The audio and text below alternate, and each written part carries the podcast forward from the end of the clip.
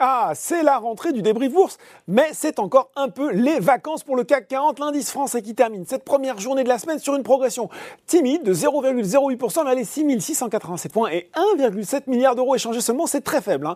Outre-Atlantique, la hausse est plus franche et certains indices sont encore sur des niveaux records, notamment le Nasdaq qui prend 0,8% à 17h45 vers les 15 250 points, alors que le Dow Jones est un petit peu plus timoré, plus 0,12% vers les 35 500 points. Vendredi dernier, l'intervention de Jérôme Paul à Jackson Hole a rassuré les marchés, le président de la Fed indiquant qu'il n'y avait pas d'urgence à interrompre son soutien à l'économie, déclarant si l'économie évolue globalement comme prévu, il pourrait être approprié de commencer à réduire le rythme des achats d'actifs cette année. Beaucoup de conditionnels. Hein. Allez, on regarde les valeurs les plus actives sur la bourse française, en commençant par les hausses et notamment Valneva, la biotech, qui n'en finit plus de monter. Hein. En tête du SBF 120, elle signe sa sixième séance de hausse consécutive et progresse désormais de près de 145% depuis le début de l'année.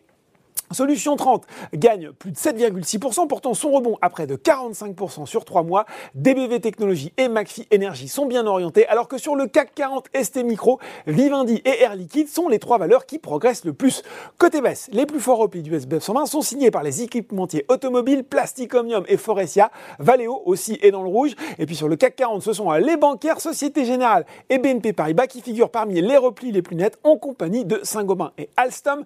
Partie difficile également pour Ubisoft, moins 1,2%. Parmi les raisons évoquées pour expliquer la baisse, cette décision prise par les autorités chinoises de limiter le temps passé par les euh, mineurs à jouer aux jeux vidéo en ligne. Ce sera une heure par jour uniquement de 20h à 21h les vendredis, samedis et dimanches ainsi que les jours fériés. Ils étaient auparavant autorisés à jouer une heure et demie par jour. À noter enfin le recul sévère hein, de 35% de la biotech euh, Bone Thérapeutique, son étude de phase 3 évaluant son visco supplément amélioré JTA 0,04 dans l'arthrose du genou, eh bien malheureusement n'a pas atteint le critère d'évaluation principal.